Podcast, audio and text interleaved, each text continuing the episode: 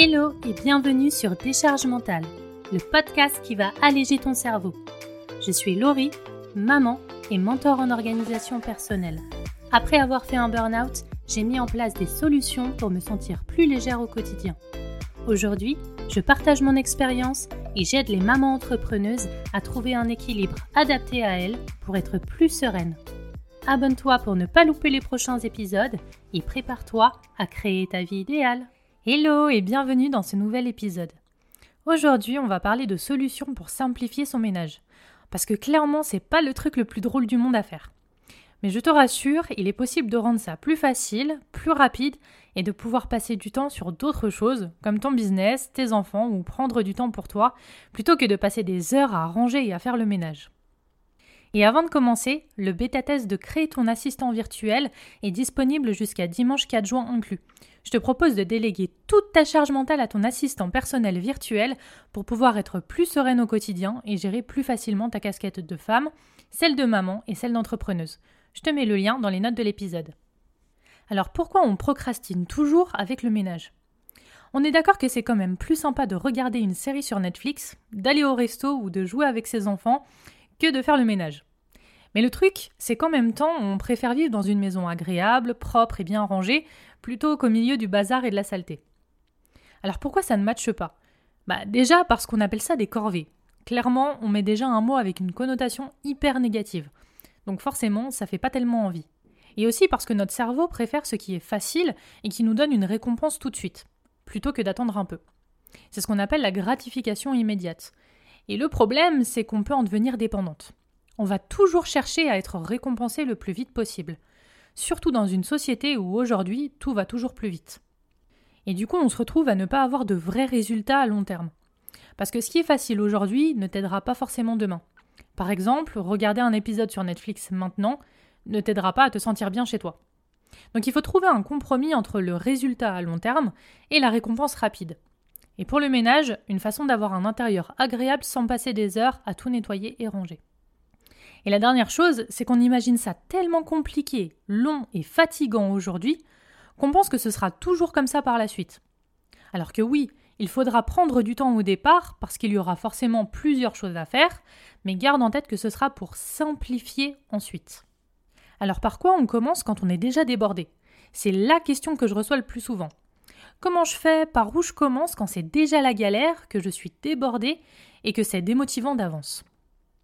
Alors clairement, le premier truc à faire, c'est de savoir pourquoi on le fait. Pourquoi tu veux un intérieur agréable? C'est quoi le ou les bénéfices que tu veux en tirer?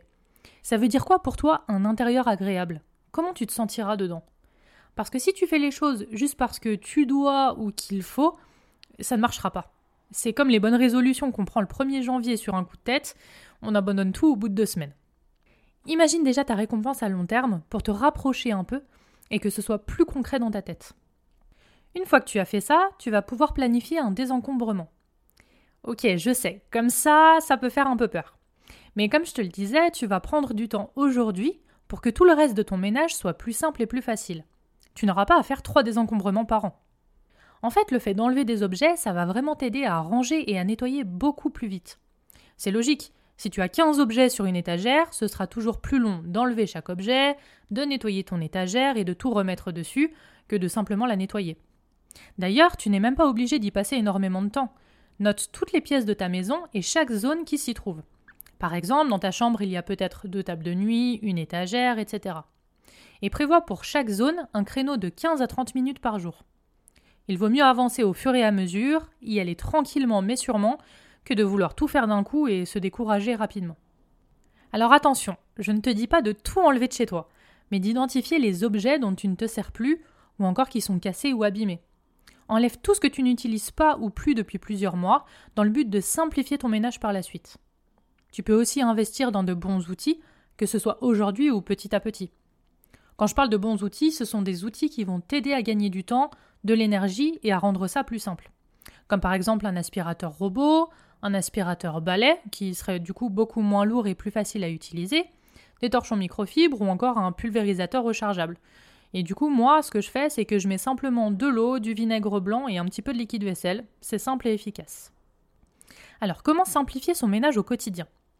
Ok, il est maintenant temps de mettre en place une routine du quotidien. Et clairement, tu as déjà plusieurs possibilités. Faire quasi tout sur une seule journée, pour être tranquille le reste de la semaine, en faire un petit peu chaque jour pour ne pas se fatiguer, ou alors fonctionner par batching. Par exemple, un jour l'aspirateur, un autre ranger tout ce qui traîne, un autre pour les lessives, etc. Le plus important, c'est de faire en fonction de ce qui te parle le plus. Et n'oublie pas qu'une méthode peut bien fonctionner pour toi pendant plusieurs mois et plus du tout à un moment donné.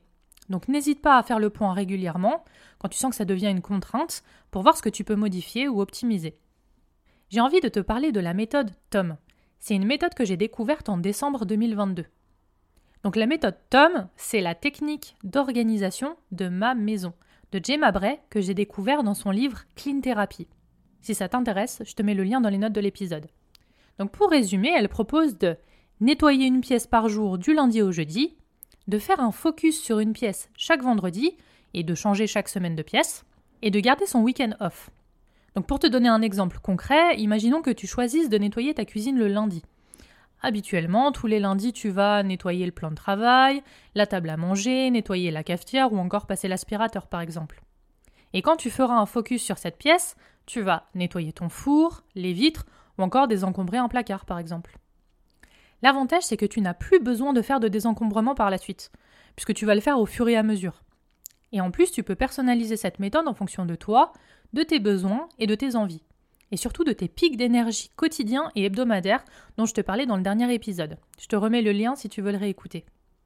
Perso, ce que je fais, c'est que le lundi, je nettoie ma cuisine, parce que c'est là où j'ai le plus d'énergie dans ma semaine. Le mardi, je fais la salle de bain, le mercredi, les toilettes, le jeudi, le salon, parce que c'est le jour où j'ai le moins d'énergie. Le vendredi, je fais mon focus, et le dimanche, les chambres, parce que je kiffe me coucher le dimanche soir dans des draps tout propres. Ok, et alors on fait quoi pour le linge et la vaisselle? Ce sont les deux seules choses qu'on doit faire un petit peu tous les jours ou presque. De mon côté, pour éviter d'avoir l'évier ou la panière à linge qui déborde, je me prévois trois créneaux par jour, en plus du ménage dont je viens de te parler. Un le matin, un le midi et un le soir. Ça me permet de pouvoir gérer sans stress au fil de la journée, quand il faut remplir, faire tourner, vider, ranger, etc. Et je te partage une astuce pour ne pas te démotiver. Donc comme je te le disais, c'est comme les bonnes résolutions. Souvent, on est hyper motivé au début et on s'essouffle un peu facilement. Si tu ajoutes 50 nouvelles habitudes à ton quotidien, ça risque de faire trop d'un coup. Alors il vaut mieux commencer simplement en allant à l'essentiel et de rajouter des choses petit à petit une fois que l'essentiel est déjà bien ancré. Et pour les jours de flemme, parce que oui, ça arrive, choisis trois priorités. Qu'est-ce qui est le plus important à faire? Qu'est-ce qui aura le plus d'impact pour moi? Et ce sera une bonne solution pour être fier de toi, même si tu n'as pas tout fait comme d'habitude. Et si tu remarques que ça fait trois semaines de suite que tu fonctionnes en mode flemme, identifie ce qui te pose problème. Est-ce que la méthode ne te va plus aujourd'hui? Est-ce que tu pourrais simplifier, déléguer et trouve une solution pour adapter, modifier et optimiser? Et alors dernière chose, comment déléguer sereinement? Parce que pourquoi ce serait à toi de tout faire? Vous vivez à plusieurs sous le même toit. Alors tout le monde doit mettre la main à la pâte d'une façon ou d'une autre. Sachant que l'équilibre, ce n'est pas forcément être équitable entre tous les membres de la famille, mais chacun peut gérer une partie de ses affaires personnelles en tout cas. Par rapport à ton conjoint, pour l'impliquer un peu plus dans les tâches ménagères, tu peux faire une liste de tout ce qu'il y a à faire au quotidien et répartir les tâches entre vous et avec les enfants aussi. Et n'hésite pas à communiquer avec lui en fonction de tes besoins et de tes envies. D'ailleurs, j'ai fait un épisode sur le sujet, c'est l'épisode numéro 2, et je te mets le lien dans les notes de l'épisode. Par rapport aux enfants, tu peux leur confier des tâches adaptées à leur âge. Ils sont souvent hyper contents de faire comme les grands et de participer à leur tour. Tu peux aussi déléguer à des objets comme un aspirateur robot ou encore un robot pour les vitres par exemple. Ça peut être un bon investissement pour gagner du temps et de l'énergie. Et la dernière solution, c'est de déléguer ton ménage à une personne extérieure. Je mets juste un petit bémol avec ça. Ce peut être une vraie aide si elle est utilisée correctement. Parce que par exemple, tu ne pourras pas forcément tout déléguer, mais peut-être juste une partie du ménage. Donc il faudra que tu en fasses un minimum de toute façon. Euh, ranger pour qu'elle nettoie les sols ou faire de toute façon le linge ou les repas. En fait, tu dois voir ça comme un supplément. C'est une aide dont tu pourrais te passer en cas de problème, que ce soit des problèmes financiers ou autres. Et donc pour résumer, pour simplifier ton ménage et passer du temps sur des trucs beaucoup plus fun, tu peux déjà savoir pourquoi tu veux faire ça et commencer par un désencombrement pour y voir un peu plus clair utiliser la méthode TOM que tu peux adapter à ton quotidien, à ton mode de vie et à ton énergie. Caler des créneaux quotidiens pour le linge et la vaisselle. aller à l'essentiel pour éviter de te surcharger et de te démotiver, déléguer à ton conjoint et tes enfants en communiquant avec eux, à des objets comme un aspirateur robot par exemple, ou encore à une personne extérieure, en gardant en tête que tu dois la voir comme un bonus pour que ça fonctionne bien. Et n'oublie pas que le bêta-test de Créer ton assistant virtuel est disponible jusqu'à dimanche 4 juin inclus. Je te propose de déléguer toute ta charge mentale à ton assistant personnel virtuel pour pouvoir être plus sereine au quotidien et gérer plus facilement ta casquette de femme, celle de maman et celle d'entrepreneuse. Tu peux retrouver le lien dans les notes de l'épisode. Merci d'avoir écouté et je te dis à bientôt. Merci d'avoir écouté cet épisode jusqu'à la fin.